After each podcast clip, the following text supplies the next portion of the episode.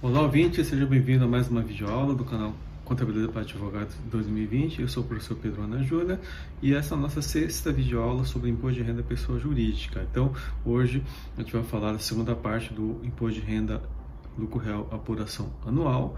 Na aula anterior aqui que eu falei para vocês que o imposto de renda lucro real anual começa a apuração no dia 1 de janeiro, termina no dia 31 de dezembro de cada ano calendário. E é, não é que a União, a Receita Federal, espera até o final de um ano para o contribuinte recolher o imposto. O contribuinte vai recolhendo imposto né, todo mês com base nas antecipações né, do, do, do do imposto, que é com base ou com base na estimativa, que é com base na receita bruta, e a aula passada foi mais falando de receita bruta, como é é a apuração, como é é a base de cálculo, ou com base no balanço de, balanço de suspensão ou é, do imposto. Então, o contribuinte que ele faz? Ele faz a comparação dos dois recolhimentos, ou com base na receita bruta, ou com base no balanço de suspensão e redução, e sempre vai fazer o quê? Recolhimento no valor A menor. Então, se a receita bruta for menor que o balanço de suspensão redução, recolhe com a receita bruta. Se o balanço de suspensão redução for maior que o base receita bruta, você vai recolher com base no balanço ou balanço de suspensão do pagamento de imposto. Então, é uma forma inteligente de fazer o recolhimento de imposto, porque vou sempre fazer as comparações. Por quê? Né? O balanço, balanço de suspensão, o pagamento de imposto, o que, que ele é, gente? Ele é uma antecipação do que vai acontecer no dia 31 de dezembro de cada, cada ano calendário. E é hoje que a gente vai falar na, na, na, aula passada. Então, fazendo um breve resumo da aula passada. O recolhimento por estimativa, como é que é a base de cálculo? É receita, tá? Então, vou recolher só a receita. Então, o que está nessa receita?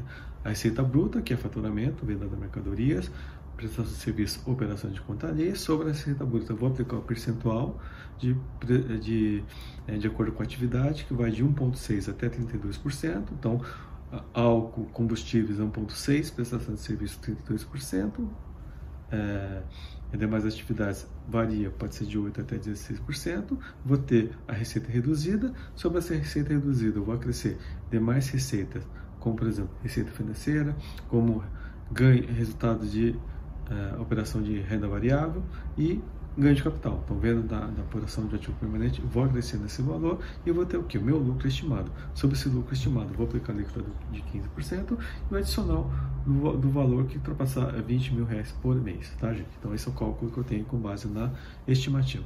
E aí eu tenho o que? O balanço, o balancete de suspensão ou pagamento do imposto. Então, esse balanço, balanço de suspensão, o que, que eu vou fazer, gente? Eu vou pegar, por exemplo, no mês de janeiro, é o resultado de 1 de janeiro até o dia 31 de dezembro tá? Então é o lucro e sobre esse lucro eu vou apurar o imposto, tá? Eu vou comparar o que? Com base na estimativa. Se eu chegar em fevereiro, 1 de janeiro até 28 de fevereiro, tá? É, balanço, suspensão redução de imposto de março, 1 de janeiro até 31 de março. Então vai ser sempre o período que começa é, em janeiro e vai até o mês que eu estiver fazendo o balanço, o balanço de suspensão, redução do pagamento de imposto. E qual que é essa base de cálculo, gente? Essa base de cálculo vai ser o quê? A mesa do lucro real trimestral. Qual é? Lucro líquido contábil, que eu vou fazer as adições das despesas não dedutíveis, eu vou excluir as receitas não tributáveis, eu vou ter lucro é, ajustado sobre esse valor. Vou poder compensar 30% dos prejuízos fiscais acumulados de períodos anteriores, que é do ano anterior, e eu vou ter meu lucro real é, antecipado, que vai ser que vai ser 70% que remanescer. Então, esse é o valor que eu vou aplicar, a alíquota de 15% adicional e é, 10% que ultrapassar 20 mil reais por mês. Então, se eu tiver em janeiro é 20 mil, se eu tiver em fevereiro é 40, se eu tiver em março é 60, e assim você vai apurando. E esse valor que eu estiver apurando, né, que eu estiver calculando, eu vou estar sempre comparando com o que, gente? Com base no recolhimento na estimativa, com base na receita. Tá? Eu vou sempre fazer o seguinte: aquilo que for valor a menor, eu vou fazer o quê? Eu vou optar sempre recolher pelo valor a menor. Tá? Então é uma forma inteligente de fazer o recolhimento. Então, isso que, que é, gente? Na verdade, uma antecipação do que vai estar acontecendo no final do ano. Tá? Então, sobre esse lucro real ajustado, né?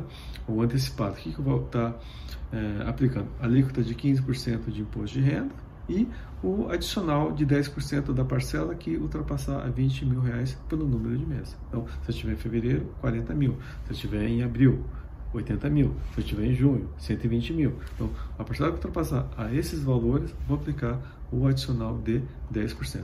Então, eu vou estar sempre fazendo aqui, gente, comparações. Comparo o recolhimento com base na estimativa com o recolhimento com base no balanço, balanço de suspensão e redução do imposto. Então, o balanço, balanço de suspensão e redução do pagamento de imposto, nada mais é do que, gente, é o lucro real que estaria acontecendo no dia 31 de dezembro. Só que eu vou apurar o quê? Naquele mês que eu estiver fazendo a comparação.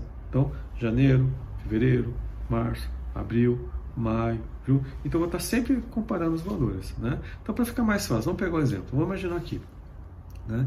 Eu tenho lá uma a empresa né, que começou a operação em janeiro e até dezembro. Então, vamos imaginar, se ela fosse recolher imposto com base no lucro real, o que, que ia acontecer em janeiro? Então, o lucro real, eu vou pegar o lucro contábil, fazer as adições, fazer as exclusões, vou fazer a compensação do prejuízo fiscal acumulado se eu tiver de, de, do ano anterior e vou chegar no valor do imposto a recolher. Então, eu tenho lá, por exemplo, nesse exemplo, janeiro, 100. E aí, se eu fizer o, o, o, cálculo com base na estimativa ou na receita bruta, o que, que eu vou apurar de imposto? 50. O que, que eu faço? Recolho 100, recolho 50. Então, recolho 50, que é o valor menor. Eu vou ter um efeito financeiro menor. E Nesse caso, eu optei para fazer o recolhimento no, né, no mês de janeiro com base na receita bruta. Vamos ver, continuar fazendo a comparação. Vamos imaginar em fevereiro. Aí, lucro real, qual o valor que eu cheguei de imposto? 200, né? de janeiro até fevereiro. Qual o, valor de imposto que tem que recolher com base na receita bruta? 100. O que, que eu faço? Continuo a recolher com base na receita bruta, porque é um valor menor. Vamos pensar em março. Março, lucro real, apurei o imposto, 300, é um valor maior. Né? Se eu fizer com base na receita bruta, 150, o que, que eu faço? Continuo recolhendo com base na receita bruta. Tá? Então, é, é, essa sistemática criada pelo legislador do lucro anual, ele é bastante inteligente, porque evita que o contribuinte faça recolhimento indevidamente. Tá? Vamos imaginar em abril, abril, né, por coincidência que a gente está vivendo hoje. Pandemia, tudo se fechou, as atividades econômicas ficaram ruins. O que aconteceu no mês de abril? Prejuízo. Então, o que, o que a empresa pulou? Prejuízo fiscal. Então, se ela tem prejuízo fiscal, o que, que vai acontecer? Ela tem que recolher imposto? Não, não teve base de cálculo. Então, para ela, o recolhimento seria zero. E se ela, se ela fosse fazer o, o, cálculo com base na receita bruta, teria que recolher 200. O que, que eu faço? Não faço nada. Por quê? É como se eu estivesse antecipando o que aconteceu em dezembro. Dezembro ia fechar com prejuízo, portanto, não faço nenhum recolhimento aqui. Tá? Então, nesse mês de abril, eu optei, em vez de fazer com base no recolhimento na estimativa, na receita bruta, eu optei fazer o recolhimento com, com base no lucro, balanço, balanço de suspensão, redução de pagamento de imposto. Aí, em maio, o que aconteceu? Apurei lucro real. Cheguei lá, consegui recuperar parte do prejuízo. Não fechei com prejuízo, mas tive lucro. Só que o valor do imposto, né, até abril, seria 200. Qual seria o valor do imposto é, em maio? 250. O que, que eu faço? Né? No caso, eu opto fazer o recolhimento com base no lucro real, porque é menor do que com base no recolhimento por estimativa. Aí, vamos para junho. Chegou em junho, que, que acaba acontecendo? Eu tive lá, com base no lucro real, um, uma base de cálculo, um imposto no valor de 350, contra um imposto com base na estimativa na receita bruta, com base no 300. O que, que eu faço? Volta a recolher com base na estimativa. Tá? Então, essa sistemática permite que eu faça né, idas e vindas, e vou estar sempre comparando com base na receita bruta, com base no recolhimento por estimativa. Aí chega em dezembro, o que, vai acontecer? Lucro real apurado em dezembro, 700. É, imposto com base na estimativa, 600. Tá? Então, o que, que vai acontecer? Eu vou é, poder vou calcular o imposto né, definitivo no dia 31 de dezembro, vou poder abater o valor que foi recolhido das antecipações de janeiro até dezembro e vou recolher somente a diferença em janeiro. Tá? Então, essa sistemática aqui uh, funciona no recolhimento por é, lucro real anual. Então, vou estar sempre comparando os recolhimentos com base, o cálculo do recolhimento com base na estimativa, o cálculo com base no lucro real, no balanço suspensão ou redução do pagamento do imposto. E aí chega no dia 30 de dezembro, o que, que eu tenho que fazer? Né? Eu vou fechar o balanço patrimonial, eu vou apurar o resultado de janeiro até dezembro, tá?